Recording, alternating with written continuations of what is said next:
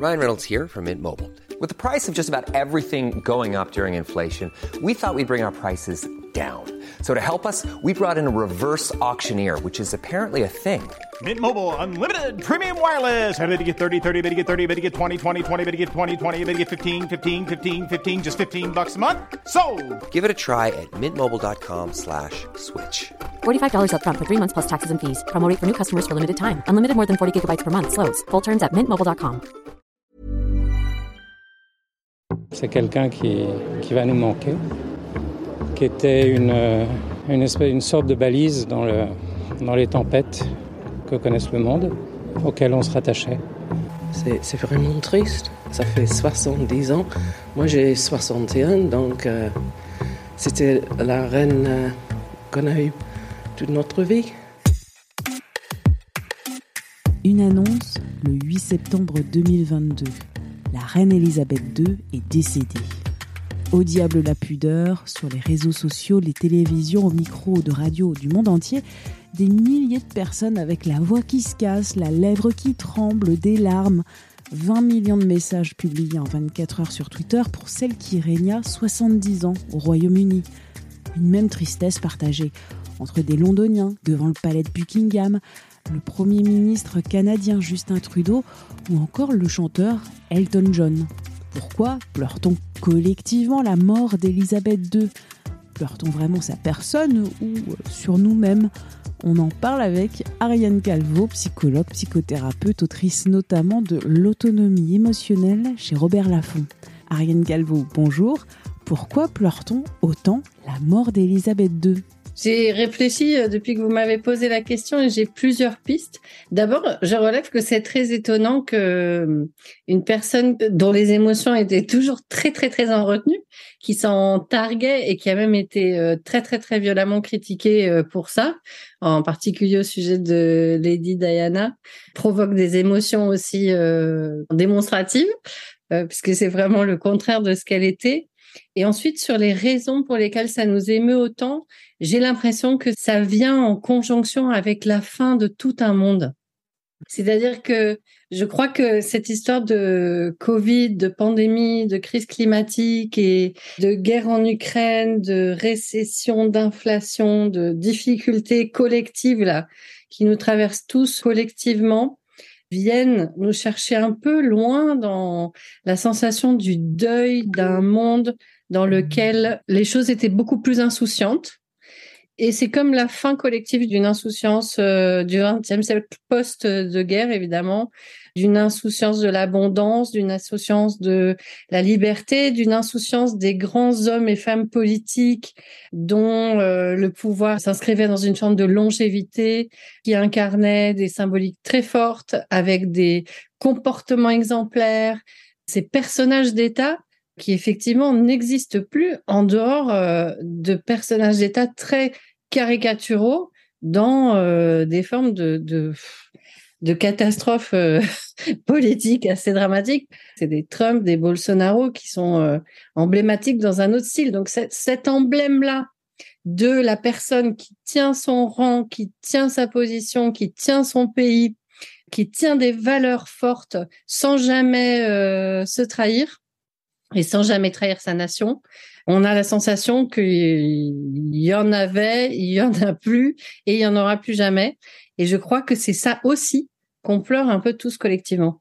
Faut pas remonter il y a 10 ou 15 ans, la guerre en Irak. Le monde a toujours été pourtant un gros à feu et à sang, même si c'était pas en Europe. Et oui, et je crois que ça change tout. Cette histoire de distance versus euh, proximité là de ce règne et de ce royaume là qui nous est tout tout proche. Le Royaume-Uni, ça fait quelque chose à tout le monde. Tout le monde a des souvenirs au Royaume-Uni. Elle était une sorte d'emblème de monarchie au sens large, c'est-à-dire que même la monarchie espagnole est beaucoup moins euh, symbolique ou emblématique.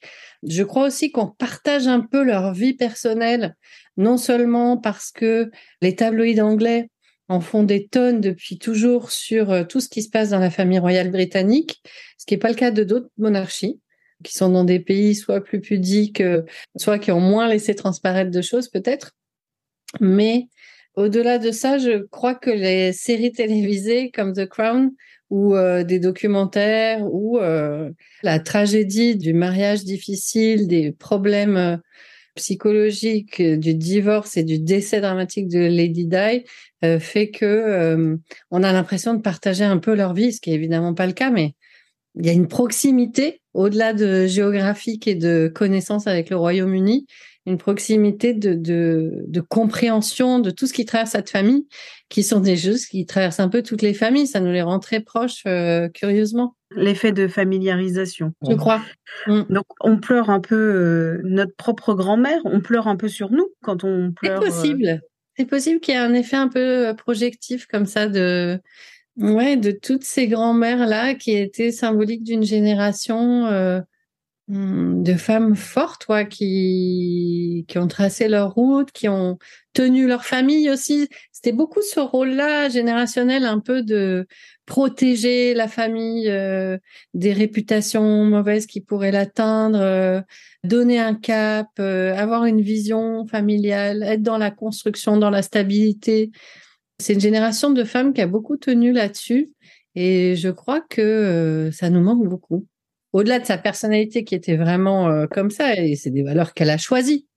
Par contre, euh, oui, il y a très probablement une part d'idéalisation qui nous a été communiquée et puis à laquelle on aime adhérer aussi parce que voilà, les familles royales, c'est un peu fait pour euh, être idéalisé, c'est un peu fait pour nous faire rêver.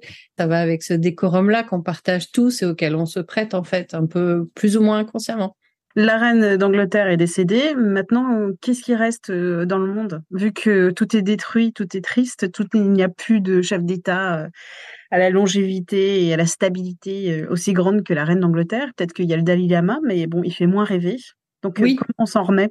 Je crois que ce qui va être intéressant là, c'est de créer des vraies figures euh, politiques euh, de conviction, de valeurs, qui ont vraiment envie de soutenir l'intérêt général, qui ont vraiment envie d'être exemplaires par leur comportement et par leur droiture. Et j'espère qu'une génération peut se lever comme ça pour euh, littéralement sauver le monde, parce que quand même les enjeux là sont ne sont plus de sortir de la guerre mondiale, mais euh, le besoin d'avoir des figures fortes qui peuvent imaginer des sorties de crise est urgent et essentiel aujourd'hui. Donc j'espère que dans les nouvelles générations de politiques là qui avancent et qui se font élire, euh, il y aura des personnes qui peuvent incarner ces valeurs-là de façon forte et cohérente avec qui ils sont vraiment. Donc les émotions collectives, on est euh, tout à fait euh, prêt collectivement à repleurer demain euh, si, je sais pas, il y a le décès de Madonna ou, une personnalité politique. Je suis certaine. Alors pour Madonna, je sais pas, mais je suis certaine qu'on est prêt à partager des émotions collectives et je suis certaine que ça sera le cas de plus en plus dans le monde, puisque la place des émotions devient de plus en plus autorisée. C'est probablement aussi ça qui se joue hein, dans ce deuil national où on dit ses émotions euh, de façon beaucoup plus ouverte, c'est que c'est maintenant possible, c'est plus ridicule, pathétique ou pathologique euh, d'exprimer des émotions. Et je crois aussi qu'on a un grand, grand, grand besoin de se rassembler autour de choses qui nous font du bien. Donc, euh, je nous crois tout à fait capable de nous mobiliser autour de grandes émotions collectives. Mais pleurer pour un deuil, ça nous fait du bien Je crois aussi que ça nous fait du bien? Il y a quelque chose de l'ordre de des grandes étapes à passer. C'est une façon d'acter ce qui se passe, de le réaliser, de comprendre euh, l'absence, de comprendre ce que la personne nous a apporté et qu'elle pourra plus apporter parce qu'elle n'est plus là pour le faire. C'est plutôt une étape intéressante. Bon, bah alors, euh, on va pas se dire vivement le prochain décès. non, quand même pas. mais, euh, mais vivement les prochaines réalisations collectives de gens qui nous ont apporté de belles choses. Merci à Ariane Calvo pour cet entretien. Minute Papillon avec son point d'exclamation, c'est un podcast original de 20 minutes que vous retrouvez sur toutes les plateformes d'écoute en ligne et sur 20minutes.fr à la rubrique podcast. Pour nous écrire, une seule adresse audio-20minutes.fr. On se retrouve très vite et d'ici là, bonne écoute des podcasts de 20 minutes dont tout s'explique ou l'été dans vos oreilles.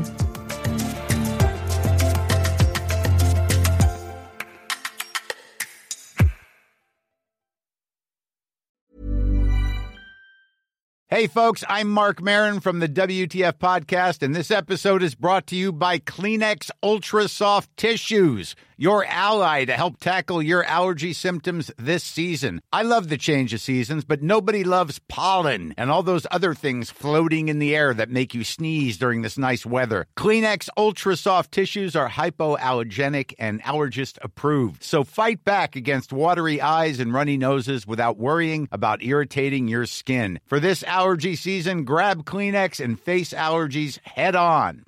Hey, it's Paige DeSorbo from Giggly Squad. High quality fashion without the price tag. Say hello to Quince. I'm snagging high-end essentials like cozy cashmere sweaters, sleek leather jackets, fine jewelry, and so much more. With Quince being 50 to 80% less than similar brands. And they partner with factories that prioritize safe, ethical, and responsible manufacturing. I love that. Luxury quality within reach. Go to quince.com slash style to get free shipping and 365 day returns on your next order. Quince.com slash style. On ne va pas se quitter comme ça. Vous avez aimé cet épisode? Sportif, généraliste, sexo ou scientifique, varié mais toujours bien informé. Découvrez les autres podcasts de la rédaction 20 minutes sur votre application d'écoute préférée ou directement sur podcast au pluriel.20minutes.fr. Et merci de nous avoir écoutés.